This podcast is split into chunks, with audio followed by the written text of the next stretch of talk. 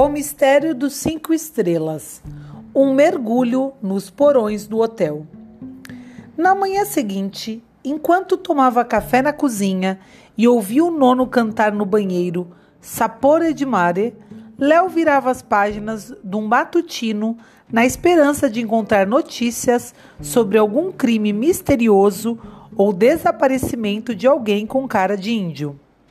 Não encontrando nada assim, com os olhos no relógio, deu um beijo estalado em Dona Yolanda e disparou para a rua.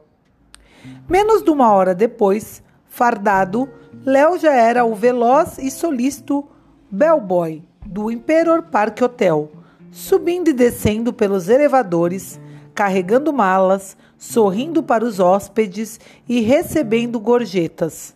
Só muito tempo depois teve oportunidade de aproximar-se do Guima, na porta. Guima, me diga uma coisa: o barão é amigo de algum hóspede aqui no hotel? Ainda não esqueceu aquela história? Vamos, diga. Ele é muito chegado a Balbina, viúva. Léo desanimou. Mas ela mora no décimo segundo. O que tem isso? O barão não poderia levar um cadáver do segundo para o décimo segundo. Mais uma prova de que você teve uma visão ontem à tarde. Léo voltou para o saguão e dirigiu seus elevadores, mas não subiu, desceu. Precisava percorrer o subsolo e meter o nariz em todos os cantos possíveis. Aquela hora da manhã, o movimento ainda não era intenso como se executasse ordens e tentando agir com naturalidade, embora sempre atento a tudo, entrou na adega e no imenso depósito de gêneros alimentícios. O almoxarifado ainda estava com as portas cerradas. Deu uma olhada na oficina de concertos de aparelhos de rádio e televisão. Entrou em diversas salas e saletas com apenas alguns móveis, sem utilidade definida. Subitamente, Pareceu-lhe absurdo vagar por aqueles corredores frios, como se fosse um inspetor sanitário. Se o corpo tivesse sido levado para o porão, por quem quer que fosse, não o deixariam lá até o dia seguinte. A noite seria, quase com certeza, o melhor período para se livrarem dele. Como última etapa da procura, Léo foi até a lavanderia, ainda deserta, porque lá o trabalho ainda não começara. Passando entre montanhas de fronhas e lençóis, ocorreu-lhe que não poderia haver no hotel lugar melhor para se esconder um corpo durante algumas horas. Lembrou-se que seu horário de serviço era das 10 às 17 e fora pouco antes das 5 que levaram os jornais ao barão. Quem transportou o corpo não teve problemas com os funcionários da lavanderia.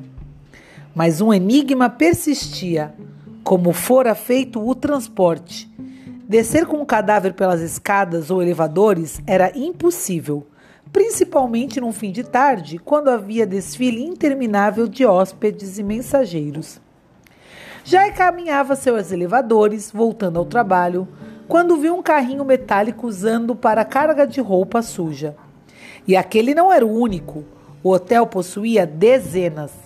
As camareiras estavam sempre os empurrando pelos corredores e descendo com eles pelos elevadores. Não precisou andar muito para ver outros estacionados junto às paredes. Léo decidiu examinar todos que, sob as roupas, pudessem ocultar um cadáver. No salão principal da lavanderia, a um simples exame, nada encontrou.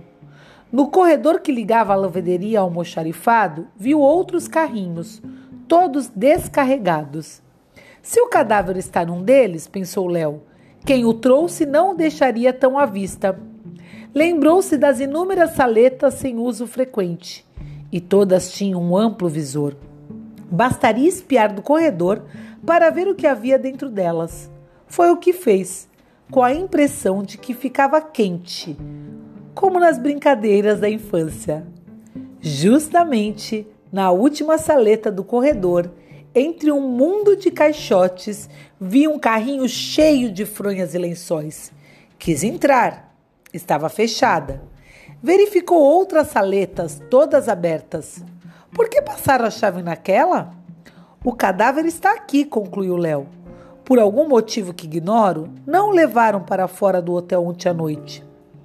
Hesitava entre chamar o Guima ou correr à gerência. E se houvesse no carrinho apenas roupa?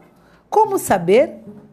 Só havia um jeito: abrir a porta na marra. Mesmo assim, a ação não foi imediata decisão. Respirou forte, levando sua convicção aos pulmões antes da primeira ombrada. A porta não cedeu. Apenas uma rangida no terceiro impacto. O ombro começou a doer, porém não desistiu. Agora era a verdadeira luta contra a porta com sons surdos e ecos prolongados. Às vezes, trocava de ombro, mas a vontade de entrar na saleta continuava a mesma. Afinal, Léo ouviu um forte estalo e a porta cedeu com o chiado de um esparadrapo que se rasgasse em tiras, com a sensação desagradável de quem causa prejuízo involuntário. Pisou a saleta, onde além do carrinho só havia um par de cadeiras velhas. Sentiu um arrepio de piscina no inverno. Desejou não encontrar nada sobre os lençóis. Assim, toda a tensão terminaria. Tentou remexer as roupas, mas suas mãos não obedeceram ao comando. Teve de vencer a paralisia do pesadelo para erguer os lençóis sobre o carrinho. Logo encontrou alguma resistência e viu uma mancha de sangue. Como um boneco de cera, as pernas dobradas, Léo viu o cadáver. O mesmo homem de cara de índio do apartamento do barão. Devido ao seu pequeno porte, coubera no carrinho e, coberto por lençóis, pudera ser transportado sem chamar atenção. Seu paletó de tecido aluminizado também estava manchado de sangue. Observou sua boca entreaberta, a morte o surpreendendo no meio de um grito os olhos muito abertos, após a exibição da última cena da sua vida.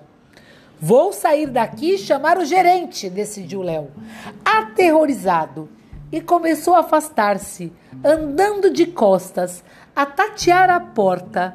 Sua mão tocou algo e, no mesmo instante, com uma velocidade sideral, qualquer coisa o atingiu na cabeça. Perdeu os sentidos.